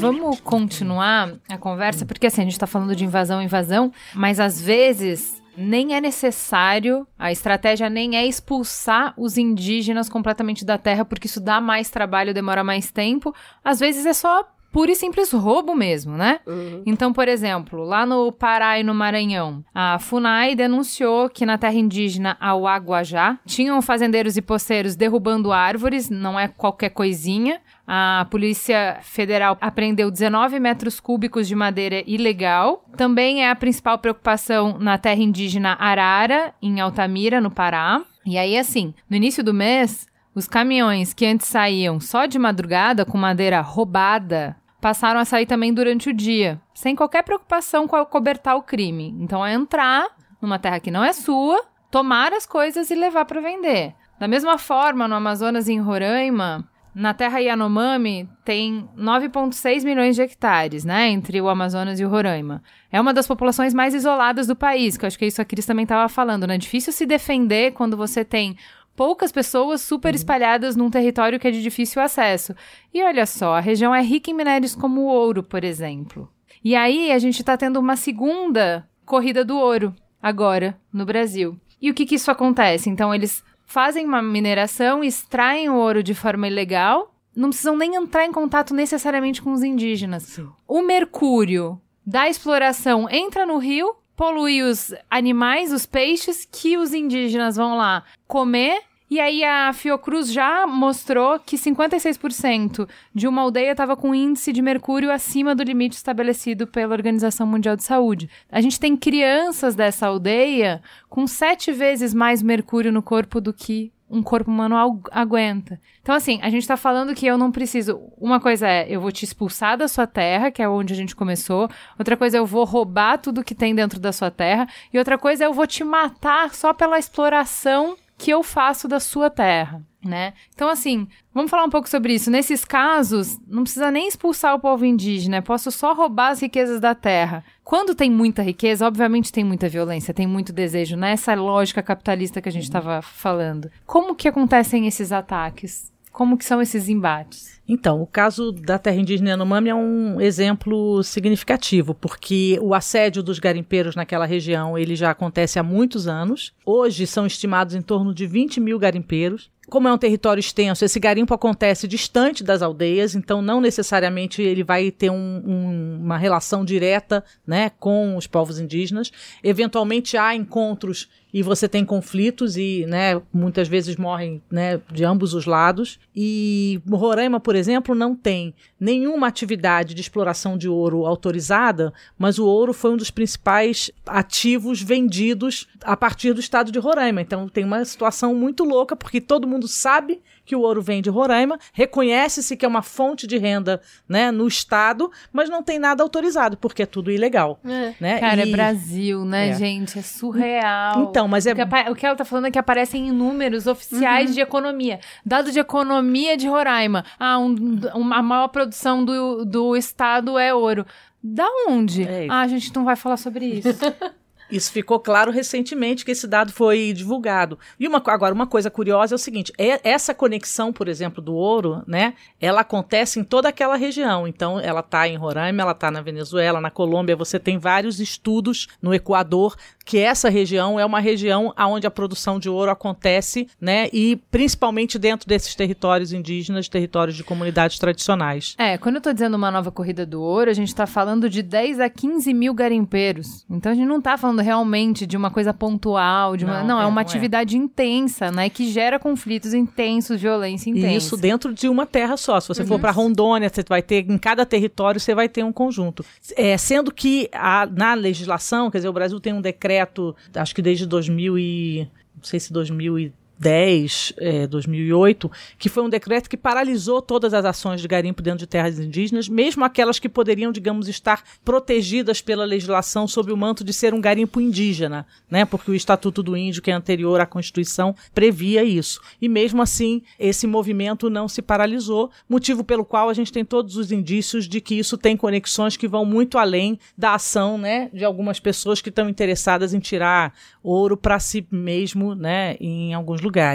Acho que hoje é, essa é uma situação que vem ganhando esse ar de impunidade, então isso agrava, isso empodera as pessoas para elas irem para cima, inclusive numa situação de violência maior, que foi o que aconteceu no Ayampi. Quer dizer, o isso. caso do Ayampi também é né, um caso relacionado a ouro, é um caso similar e demonstra um pouco a, a, fragilidade que a gente tem hoje das instituições para lidar. No caso do garimpo Yanomami, nos últimos anos a Polícia Federal entrou várias vezes na área e conseguiu fazer operações para retirada, mas é retirar um grupo e na sequência, né, vão entrar outros grupos com todos esses desdobramentos, como você falou, gelo, a questão né? exatamente a questão do mercúrio, que é uma questão seríssima hoje e que não existe sequer estrutura de saúde para lidar com isso né? Então você tem esses desdobramentos que vão acontecer nesse caso, por exemplo, de uma atividade ilegal, mas acontece se você pega no entorno do Parque Indígena do Xingu, por exemplo, com a questão do agrotóxico, com atividades é. totalmente legais, que é a produção de soja e de outros grãos naquela região,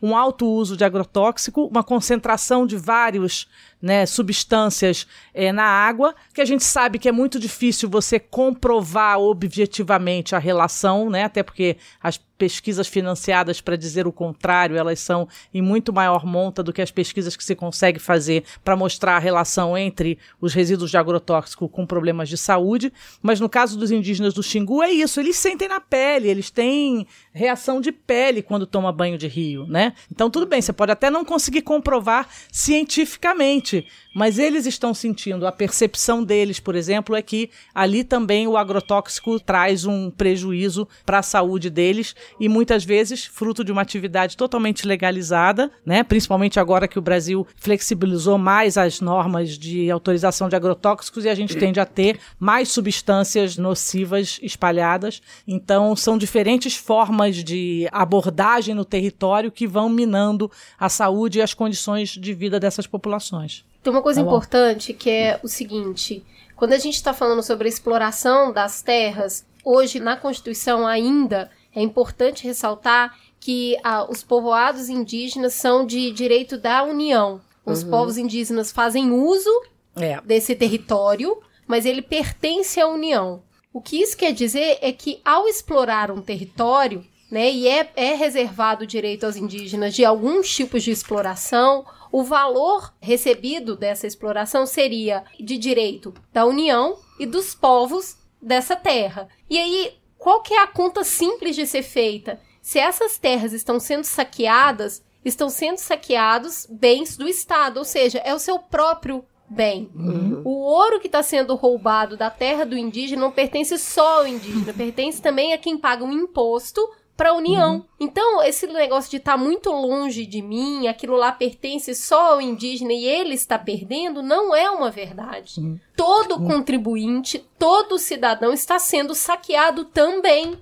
Porque se fosse explorado da maneira correta, teria o benefício do indígena e teria o benefício da União, que reverte em riqueza para todo o território brasileiro. Então, eu acho que é muito importante frisar isso. Quem está sendo lesado é o povo brasileiro como um todo. Não é só o indígena. Todo mundo que paga imposto.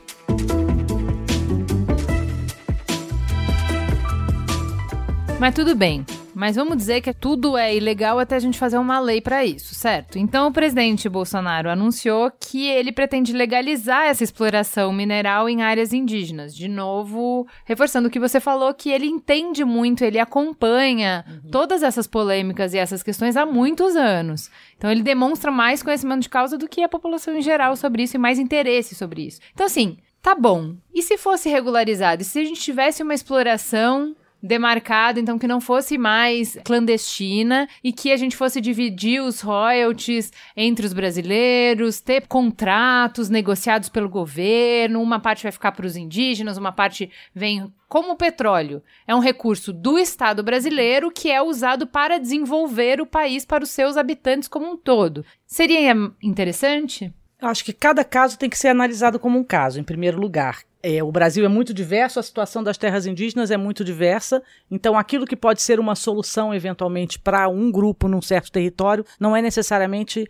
solução para todos. Em segundo lugar, acho que é a opinião dos índios de cada lugar que tem que valer. Então, primeira coisa é o direito de consulta com direito a veto. Eu quero ou não quero. Agora, eu acho que a discussão sobre a mineração nas terras indígenas passa um pouco por essa questão de ser uma coisa de patrimônio, né? Para mim faria sentido você dizer assim, olha, existe um minério que só tem dentro de uma terra indígena, ele tem uma utilização absolutamente estratégica e o Brasil precisa abrir essa exceção né, de permitir a exploração nesse caso. Então, vamos cumprir os procedimentos de consulta, de estudo de impacto ambiental, de análise e vamos tentar chegar a uma forma de exploração que seja válida. Acho que o grande problema é você imaginar que abrir as terras indígenas para mineração é uma solução econômica, primeiro, para os índios, porque é muito difícil você botar na balança né, os valores do que você perde e do que você ganha. Se você está utilizando uma atividade que pressupõe principalmente a retirada da floresta,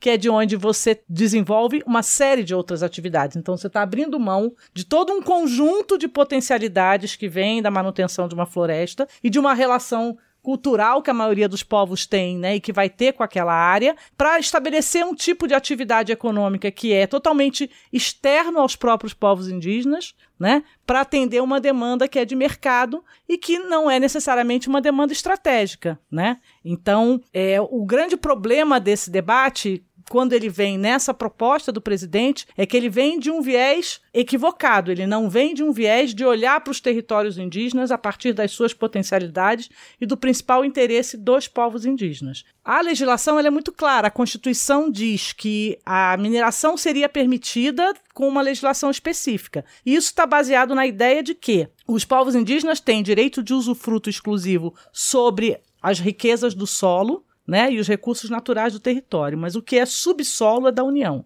Então, o subsolo, a exemplo da exploração de petróleo, né, ele é todo da União. Então, nesse sentido, é aí que está baseada a ideia de que o Estado pode legislar para permitir essa exploração. Né? E só que tem que ter uma lei específica. Essa lei já existe projeto de lei tramitando no Congresso, o governo agora anuncia que vai apresentar uma nova proposta, né? E é uma lei que ela traz em si, por exemplo, uma contradição ou uma briga interna, que é a briga entre se é mineração industrial ou se é garimpo, por exemplo. E isso na fala do presidente não fica claro. O que, que ele defende? Ele defende o garimpo. Né? Mas se ele defende o garimpo, ele não está defendendo a mineração. São duas coisas muito distintas. E aí é um direito do povo da terra e o outro é o direito da União. No, na verdade, no caso, os dois, porque a maior parte desses garimpos que se vê hoje, que são garimpos, inclusive, altamente, né, com grande tecnologia, de dragas, elas vão para o subsolo. Elas também estão explorando os recursos do subsolo. O que seria o garimpo pelos próprios indígenas, que é o que a legislação permite, que seria o garimpo que o pessoal chama de aluvião superficial, é uma, um, uma, uma coisa muito pequena, muito incipiente do ponto de vista do mercado. Você vai ver o garimpo que tem na Terra Yanomami é um garimpo com tecnologia, com dragas, né, com indo que vai a fundo. Então, são dois tipos de atividades diferentes que causam impactos diferentes na sua magnitude e que tem capacidade, inclusive, de remediar os impactos também de forma muito diferente. Acho que o fundamental, e que é o que a gente não vê o governo dialogar com isso, é o direito de consulta dos povos indígenas, que está, inclusive, consagrado no direito internacional por meio da Convenção 69 da Organização Internacional do Trabalho. Né? Quem tem que ter o direito de dizer se quer ou não quero e em que condições são os povos indígenas. Essa é uma questão fundamental. E não enxergar a mineração como uma solução econômica, porque isso é uma contradição com a maior parte dos modos de vida da maioria dos povos indígenas. E também do que a gente passa a reconhecer como riqueza, que no nosso caso é a, mata, a preservação da Mata Atlântica. Né? Então a gente está falando sobre o ouro verde, uhum. que deveria se sobrepor ao ouro mineral nessa nova economia da mudança climática, das grandes enchentes, das grandes poluições. Então, é, é o que a gente já tinha mesmo falado no programa de, de mudanças climáticas, que é que tipo de projeto de nação que a gente quer ter, né? O que, que a gente consegue vender, que a gente tem de melhor riqueza estrate... aí sim pensando estrategicamente, né? Esse pensamento de se a gente não explora esse território, a gente é, reforça a ideia de um povo atrasado, que está impedindo a evolução, o avanço, a ordem e o progresso, mas que na verdade ele está justamente preservando aquilo que outras nações não têm, que é um grande a Mata Atlântica, a água doce, a reserva do que é o Ouro Verde hoje em dia.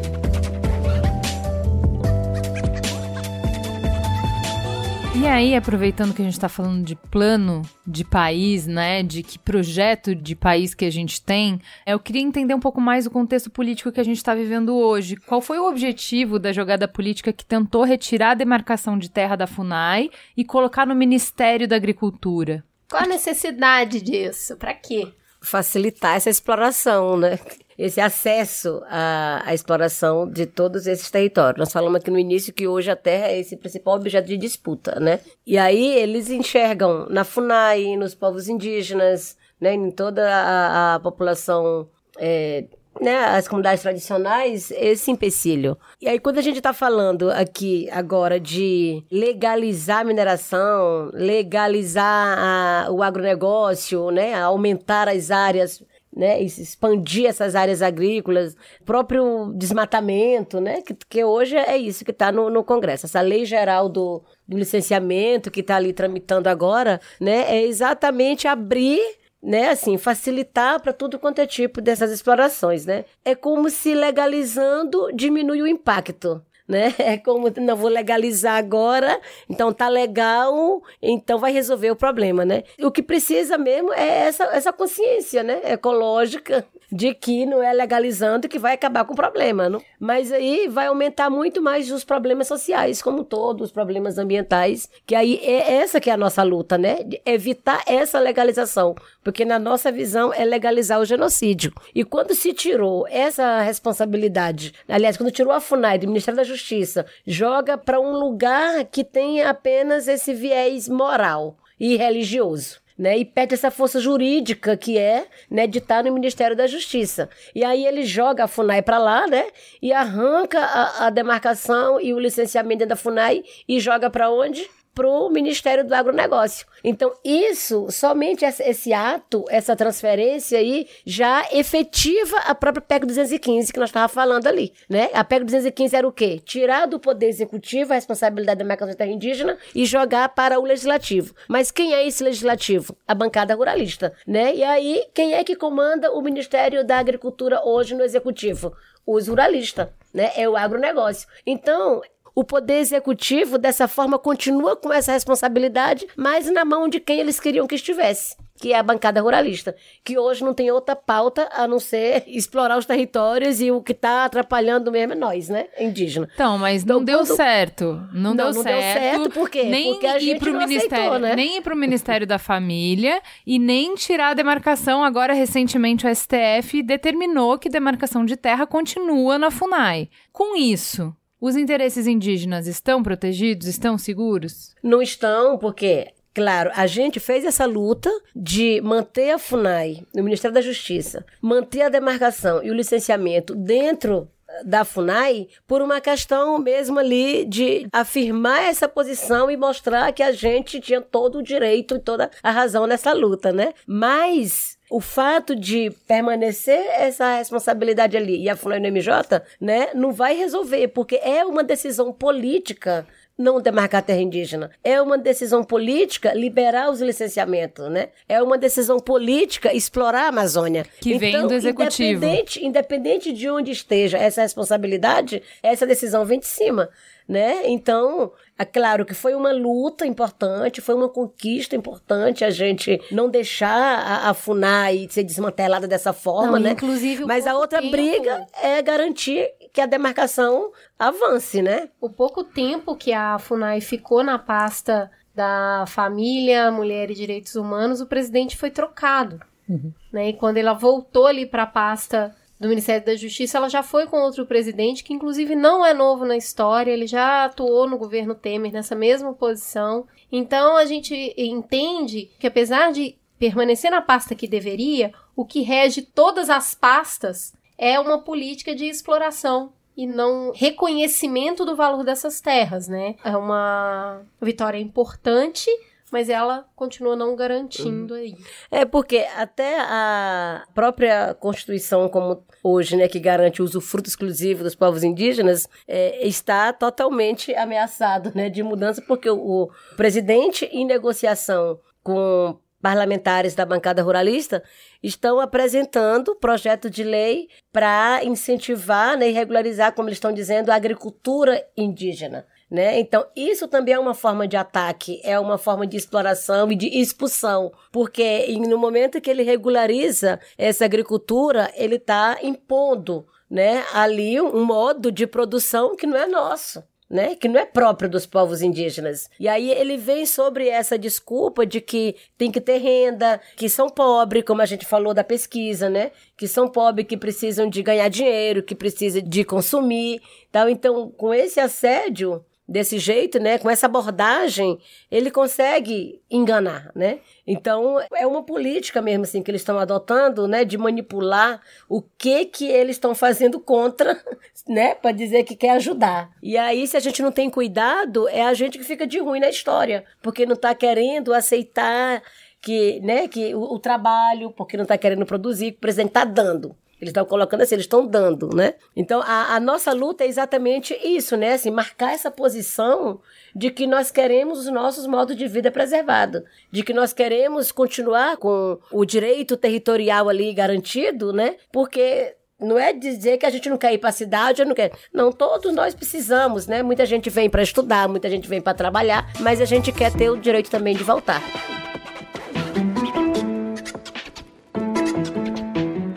Muito bem, para encerrar, eu tenho uma pergunta para cada uma de vocês. Primeiro, Sônia, o que que os povos indígenas têm para oferecer para o Brasil?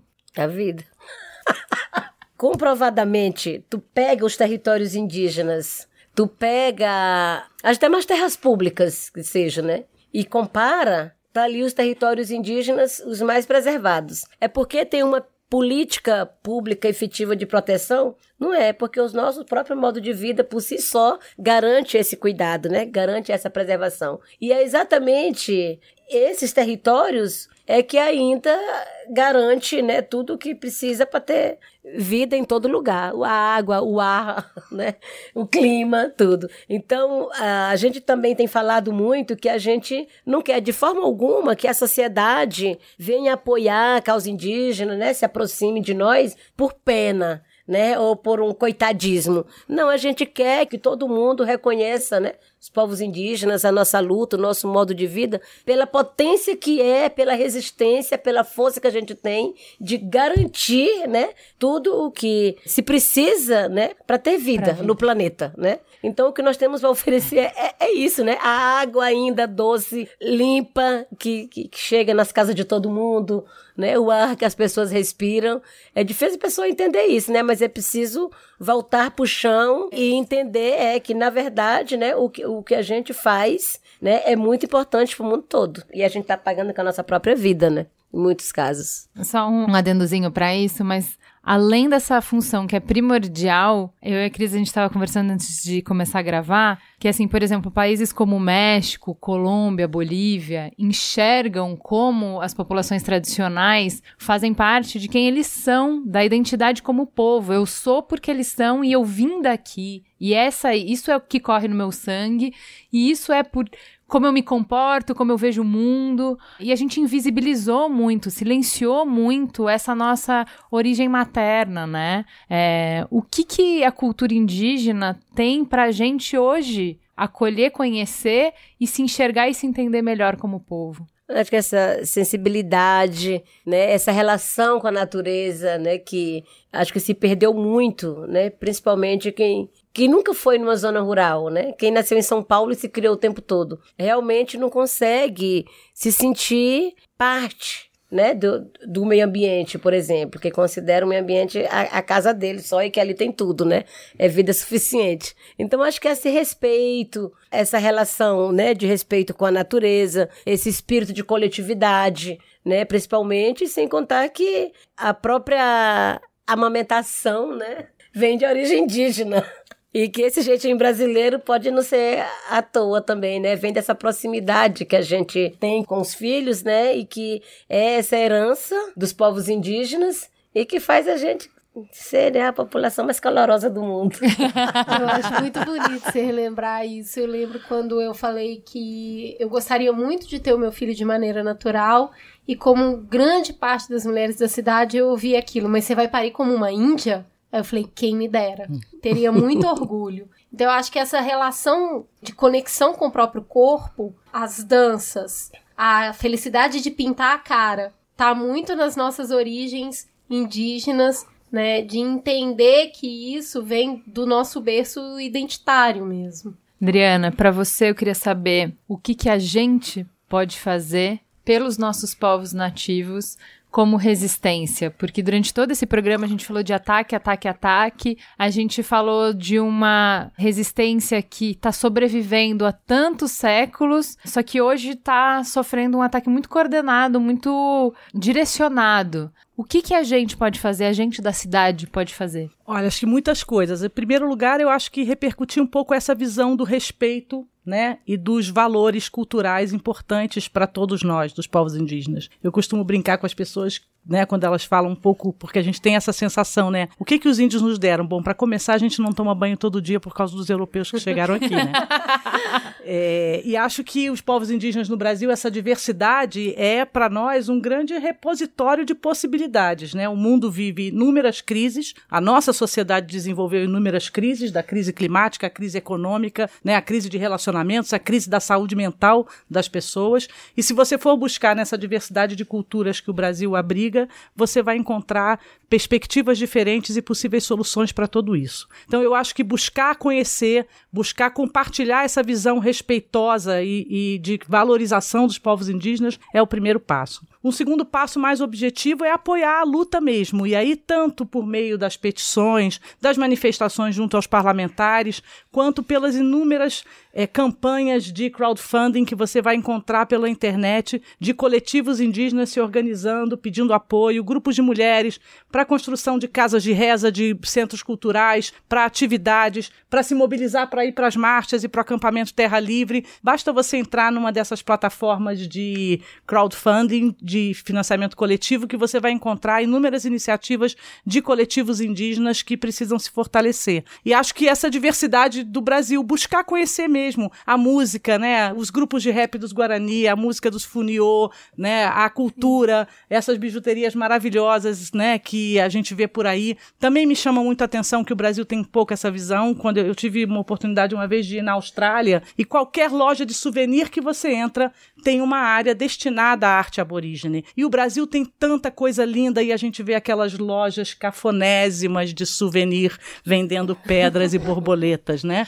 Então eu acho que a, as pessoas na cidade podem procurar se interessar mais sobre isso e apoiar, seja na compra do artesanato, no consumo desses produtos, assinando as petições, apoiando a mobilização dos povos indígenas para fortalecer essa diversidade e nos ajudar nessa luta. E se eu tenho a pretensão de dizer uma forma muito pequenininha de ajudar, é conversar sobre isso a partir do momento que você tem conhecimento, que é não colaborar com os preconceitos instituídos sobre os povos isso. indígenas. É o programa de índio, sabe? É o índio uga-uga branco, é o índio bêbado. Então, desconstruir, ajudar na desconstrução dessa visão preconceituosa que foi construído desde a chegada dos povos europeus no Brasil para demonizar a nossa identidade ancestral. Sem dúvida. Então eu acho que isso é a conversa que a gente precisa ter no bar, no WhatsApp, de amigo, chega aqui, deixa eu te contar, não é bem assim. Que é essa conversa de compartilhar conhecimento para a gente gerar mais respeito. E eu queria aproveitar e fazer o nosso merchandising. Para quem favor. tem mais interesse de acompanhar a pauta da política indigenista no Brasil, procure o nosso podcast, o Copiou Parente, que está em todas as plataformas, que é um podcast semanal, curtinho, porque ele foi feito para chegar por WhatsApp nos indígenas que estão nas aldeias, mas ele serve para todo mundo acompanhar o que acontece em Brasília, que interessa aos povos indígenas e aos povos da floresta. A gente não entrou nesse tema aqui, mas muito do preconceito que eu já ouvi disseminado com piadas ruins a respeito de povos indígenas, fala, mas índio de iPhone? Olha, a internet é um, um recurso importantíssimo para a defesa desse povo, que agora consegue não só se comunicar, mas filmar muitas das agressões uhum. e dessas irregularidades de invasão em terra e contar para o mundo. Uhum. Então, tem que ter muito cuidado com isso. É um recurso que é um direito humano, né, de qualquer um, e é muito bem usado para manter essas comunicações. A Sônia explicou tanto aqui que das essas articulações entre 305 povos, haja grupo de WhatsApp. Então vamos pro farol aceso? Bora. Farol aceso. Se você conhece a Farm, sabe que as coleções sempre são cheias de referência à fauna, à flora, é tudo colorido, é cheio de cor, cheio de flor, adoro. E a partir de agora, todos os jeans Farm fazem parte da iniciativa Refarm. Você sabia que jeans é a peça de roupa que mais gasta água para ser produzida? Por isso, eles repensaram completamente a produção dessa peça tão coringa, visitaram fornecedores, lavanderias e confecções para chegar na melhor solução possível. O Refarm Jeans ele é 100% feito no Brasil, com algodão brasileiro responsável, sem químicos nocivos, apenas com produtos certificados Green Screen em sua lavagem. Isso significa uma economia enorme é 47% de água a menos, 46% de economia na energia, 36% a menos de hora para ser produzido e 1,3 quilos de gás carbônico, ou seja, uma baita de uma economia. Para saber mais, siga o Instagram da Farm, @adorofarm ou confira no site farmrio.com.br. De filme, eu quero aproveitar para indicar o nosso filme sobre povos isolados, que tá, foi lançado agora aqui em São Paulo, que é Os Donos da Floresta em Perigo. Foi feito por um coletivo da mídia índia, que é um coletivo de, de jovens indígenas que estão espalhados no, no Brasil inteiro, né? E estão mostrando essa realidade indígena no dia a dia. E agora conseguiram fazer esse filme, apoio aí do ISA, do Instituto Catitu, a PIB, Instituto Macarapã, a gente conseguiu, né? Então, acho que no momento é isso, para conhecer um pouco também dessa luta que a gente faz para proteger o meio ambiente, o nosso modo de vida e principalmente a vida dos povos isolados que estão ali que não sabe nada disso que está acontecendo aqui fora, né? Então, nós temos o Copiou Parente que traz, temos o Instagram e Facebook da mídia índia, né? Que estão aí também crescendo, atualizando tudo quanto é informação. Vamos realizar a festa agora lá no Maranhão, território de Araribóia, que a minha filha está junto nessa festa tradicional, que é a passagem de criança para adolescente, né? São 20 meninas em uma festa, mais 12 meninas em, em outra. O mês de setembro é o mês para nós das festas, né? Do povo Guajajara. E aí a gente convida, porque assim, nossas festas hoje estão muito abertas, dependendo, né, assim, do, do contato que faz com a gente previamente para chegar, para que as pessoas possam realmente conhecer, né, mais a cultura, mais a nossa rotina, que a gente não faz a festa para fazer filme ou só para poder passar no, né, no, no meio de comunicação, mas é uma festa para fortalecer mesmo a nossa identidade, né, a nossa cultura e manter a gente como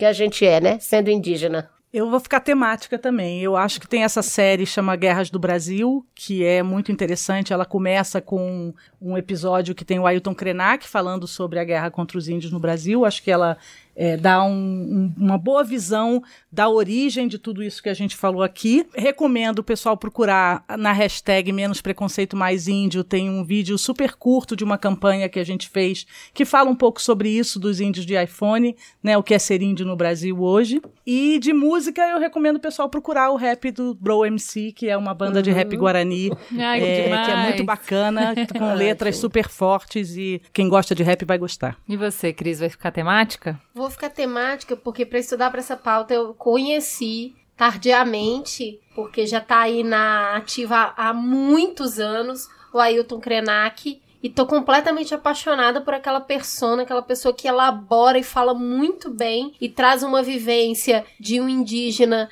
que é escritor, tá envolvido no cenário político há muitos uhum. anos, levando essas conversas para todos os lugares que ele vai então eu gostaria de indicar essa personalidade. Siga, leia, ele tem livros publicados, ele tem, ele participa desse documentário isso. do Brasil.doc e é isso, leiam o Ailton Krenak que tem muita coisa para aprender ali. Eu vou indicar um filme que eu não assisti, como é que pode? Mas eu fiquei muito impressionada. Estreou um filme brasileiro lá em Austin, no festival é, XSW, chamado Amazônia Groove. E um amigo meu foi assistir e ele voltou embasbacado, assim, pela beleza do é, é, entrar num barco e você ir ouvindo uma sinfonia entrando na Amazônia, sabe? Então, assim, ele ficou muito impressionado com a fotografia, com o lugar, com os sons, e aí os sons de várias tribos diferentes. Você não tem como proteger o que você não conhece, o que você não ama. Então a gente precisa conhecer mais para se importar mesmo, né? Para estar tá conectado. Então acho que esse filme e hum, foi o Solero que assistiu e ele falou, gente, tem que ver no cinema. Porque tem que ser uma experiência majestosa, tem que ser uma experiência grandiosa, né? E aí, além do filme Amazônia Groove, então, para assistir no cinema, uma outra série que eu assisti agora há pouco, terminei de ver, foi, que daí não tem nada a ver com o tema, é o 10%, acho que é, é em francês, não sei falar. Não, o Alec já tinha me corrigido, é 10%. Ah, então tá ótimo, olha aí.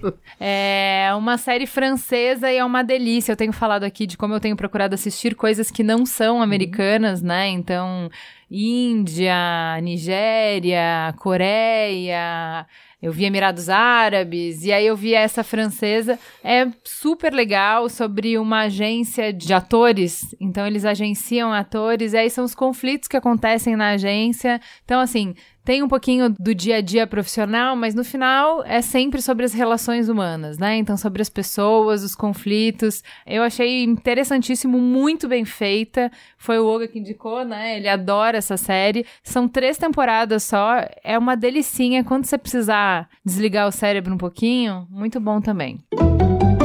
Fala que te escuto.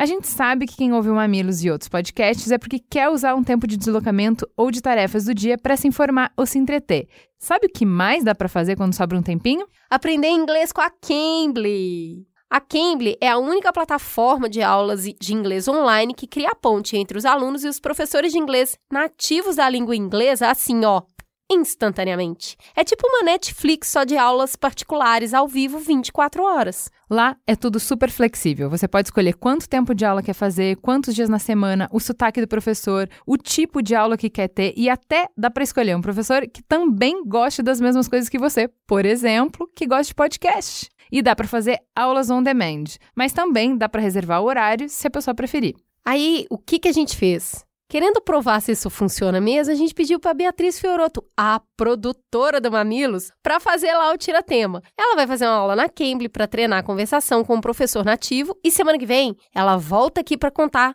como foi tudo. E você, querido ouvinte, também pode fazer uma aula totalmente grátis e conhecer o Cambly. É só acessar Cambly, se escreve C-A-M-B-L-Y, do computador ou pelo aplicativo e usar o nosso código MAMILOS. Ah, e se você tem criança em casa, aproveita também que a aula experimental no Cambly Kids custa só um real. Vai lá e conhece o Cambly. Vamos então pro Fala que Discuta e quem vai dublar comigo hoje é a maravilhosa Bia Fioroto na impossibilidade de Juliana Valauer de gravar. Mamileiros e mamiletes, que sonho!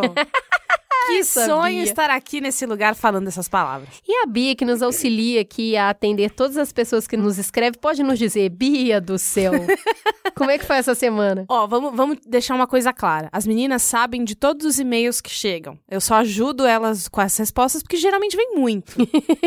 Já é uma coisa bastante, entendeu? Já é uma coisa bastantinha, mas a gente lê todos, na é verdade? Cara, só que essa semana, você espera um pouquinho a sua é. resposta. Espera um tiquinho, que tá Cara, tá osso. Eu fiquei muito emocionada. As pessoas, elas, vocês confiam muito, muito, muito, muito na gente e a gente leva essa missão com muita honra, com muito é, respeito. É, honradez é a palavra certa. É muito o espírito de fazer parte, né? É. E você pode nos seguir lá no Twitter, é o arroba mamilospod. Vamos começar com gente que aproveitou para conversar com o pai. O arroba Jack disse: Eu chorei tanto ouvindo o último Mamilos Pod que tô querendo viajar para ver meu pai o quanto antes. Abraçá-lo, olhar nos olhos dele e falar que o Jaquinho dele entende o jeitão e os erros dele e o ama totalmente. Bonitinho. A Mari Salum disse: Eu fiz essa besteira apesar de todos os avisos alarmantes por aqui. Eu cheguei na casa da tia com o rímel todo cagado, distribuindo abraços extremamente exagerados para todos os pais da família e chorei no colo do meu. Mamilos devidamente divulgado no grupo da família. que amor. Muito bom. O M Borgonov lá no Instagram disse: Chorei do começo ao fim e me permitiu pela primeira vez dizer pai, eu te amo, aos 33 anos. Obrigado por isso, Cris, de coração. Gente, vocês não sabem o tanto que eu choro lendo as coisas. Meu Deus do céu, tô quase chorando de novo. E teve muita gente ali na labuta para reescrever a sua história, como por exemplo o Rodrigo que disse: "O que eu acho mais bonito em vocês é esse convite a nos reinventar. Não há paralisia que o amor não movimente." O Pedro Cunha, que é arroba Prof. Pedro, escreveu: Meu Deus! Terminei de escutar o episódio do Mamilos sobre o Dia dos Pais e não consigo parar de chorar. Ju, Cris, obrigado por me ajudar a me entender, por me ajudar a escavar dentro de mim coisas que nem eu sabia que estavam lá. Obrigado, obrigado, obrigado. E tem gente até mandando mensagem pro irmão. Também chorei nesse aqui. O Maurício Dória disse: Arroba Esquadraco 88, meu irmão querido. Ouvindo Mamilos Pod com o tema pai, na estrada para Sergipe, ouvi várias histórias e percebi que você é a minha referência de pai, dando às suas filhas tudo diferente do que tivemos. Parabéns. Orgulho de você. Você é um pai incrível. E caiu o beijo pro meu irmão também, Ricardo Fiorotto, grande pai, dando tudo que a gente não teve. E teve gente que aprendeu com os próprios filhos e falou mais nas redes sociais sobre quais são esses aprendizados. A Estela Miridan escreveu: Escutando o último Mamilos e lembrei do diálogo com meu filho. Marco Antônio, se você não parar, eu vou te bater. Você fala isso, mas nunca me bate. É porque eu não gosto de violência. E ele olha para mim e retruca. E você acha que a ameaça não é violência? Toma essa! e ela só pôs aquele emoji com cara de chocada. Meu Deus! É. E teve choro. Teve muito choro e teve gente chorando em tudo quanto choro, é lugar. Choro na gravação, gente. No finalzinho do programa é. tem uma fungada a mais, sou eu. teve choro no banheiro da Bruna Goulart. Escutei uma Amigos Pod dia dos namorados tomando banho. Quase desliguei o chuveiro porque dava para me banhar com tanto que eu chorei. Só tenho a agradecer por esses momentos. Enquanto isso, na padaria estava Guilherme. Hoje eu chorei três vezes na padaria. Foi café com leite e lágrimas. E a Clarice Beraldi que disse: Eu ontem chorei pedindo salame e o moço perguntou se eu queria uma provinha. Eu ri e depois chorei de novo. Só vocês para me fazerem passar essa vergonha. Bom, ainda na questão de comprar comida, né? E comprar mantimentos, no supermercado, Marcos Veloso veio na DM contar pra gente. Gente do céu, tô ouvindo esse último podcast Homem Pai e tô chorando no supermercado. Puta merda, eu vou deixar para terminar em casa porque não tô conseguindo terminar minhas compras. Tô vindo aqui só pra desabafar e compartilhar. Que episódio! Acabei de ser pai de um menino, ele tem um ano, e também tô na labuta diária da nossa geração, que é criar um filho num mundo novo sem ter muita referência de como fazer. E teve, gente, choro no açougue.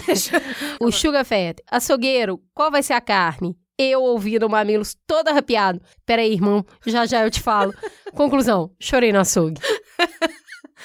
Eu ri muito disso. Estamos presentes também nas compras e nos esportes que os nossos ouvintes praticam. E aí, na corrida, o Fernando, que é arroba Anendflor, escreveu. Ah, agora eu vou ouvir um podcast para desanuviar. Nossa, erro. Botei o Mamilos novo sobre paz e fui correr. Recomendo. As lágrimas se misturaram com suor e quase não dá para ver que você está chorando em público. você também pode seguir a gente lá no Instagram, no arroba mamilospod. Toda semana a gente publica foto dos convidados e um vídeo teaser com alguns trechos da gravação. E o farol aceso. Opa, que tá sendo um Vocês sucesso. Amam, tá lá. Só acesso. Diz. Arroba Vida de Dani Lima escreveu: Nossa, foi impossível não se emocionar nesse podcast do início ao fim. Uma das coisas mais incríveis foi ouvir sobre o histórico de cada participante, incluindo a Ju e a Cris, e o processo de resiliência de cada um para transformar suas angústias em algo diferente do que vocês foram incentivados. A gente fica achando que tem os maiores desafios comportamentais pela frente, que não vai conseguir avançar muito porque a bagagem é pesada. Aí, houve tanta gente incrível que teve um histórico barra pesada e se transformou absurdamente. Mamilos me ensina cada vez mais a sermos cada vez mais empáticos. Obrigado pelo programa. A Raquel Kieff disse: morta. Passada! Eu nunca tinha escutado podcasts, não tinha nem Spotify. Sou aluna do Alexandre no curso de Teoria do Apego e ele nos indicou o podcast que ele havia participado. Obviamente, eu corri para baixar, mandar ver e plim, chocada. Que condução das meninas, linda. Que desnudamento de todos na mesa.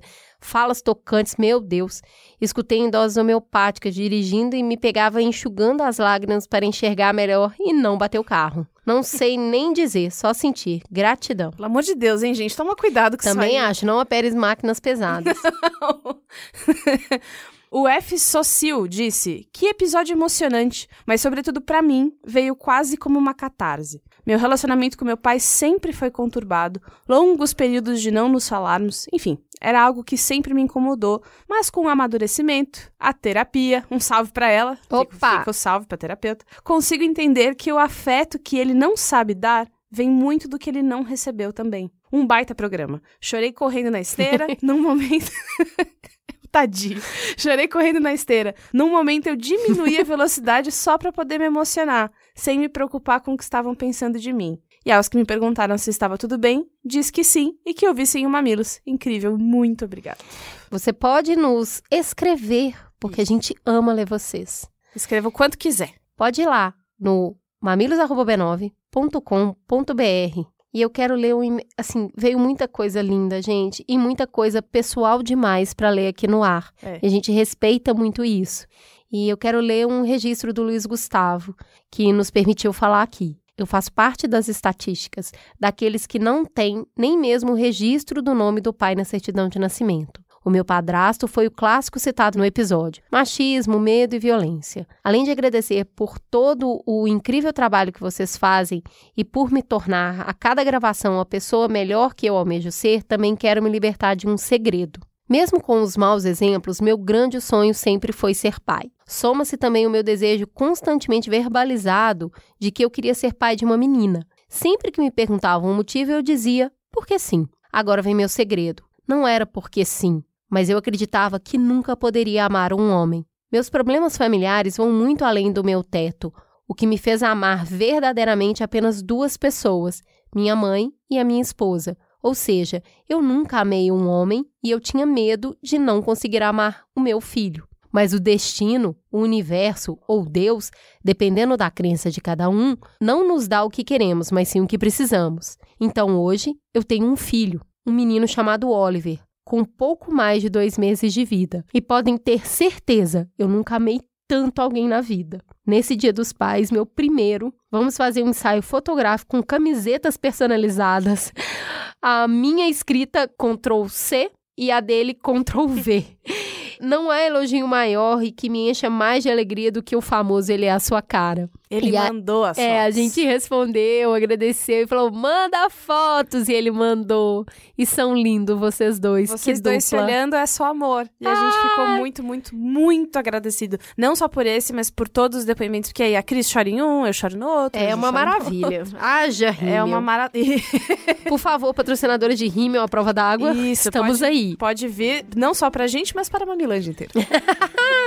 É isso então, Beatriz? pera, pera, pera. Posso realizar isso? Pode. Temos um programa? Temos um programa. Fica a gostosa sensação de mais um Mamilos no ar. Beijo, gente. Até semana que vem.